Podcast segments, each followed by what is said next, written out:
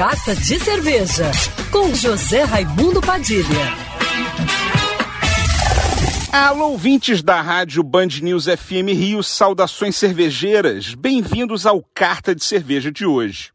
O mercado de cervejas artesanais não para, mesmo nesse frio de inverno. Dessa vez foi a cervejaria Brew Point de Petrópolis que acabou de lançar uma cerveja do estilo Double IPA ou Imperial IPA, uma India Pale Ale mais potente e perfeita para os amantes das cervejas lupuladas como eu.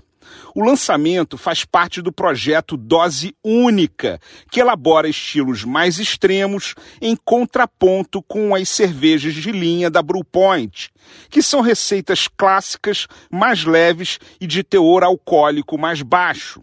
A novíssima Brewpoint Double IPA tem 10% de teor alcoólico e 90% de BU, que é o índice que mede o amargor da cerveja.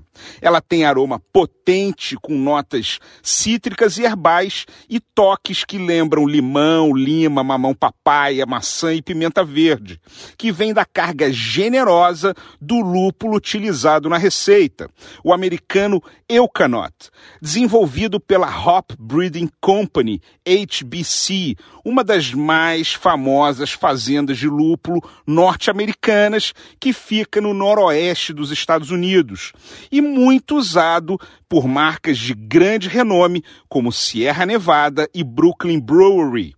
É uma edição limitada, vendida apenas em chopp e deve esgotar rápido.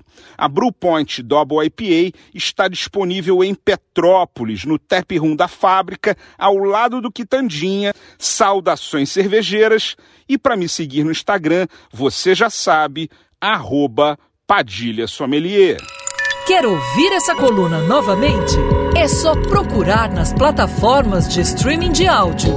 Conheça mais dos podcasts da Band News FM Rio.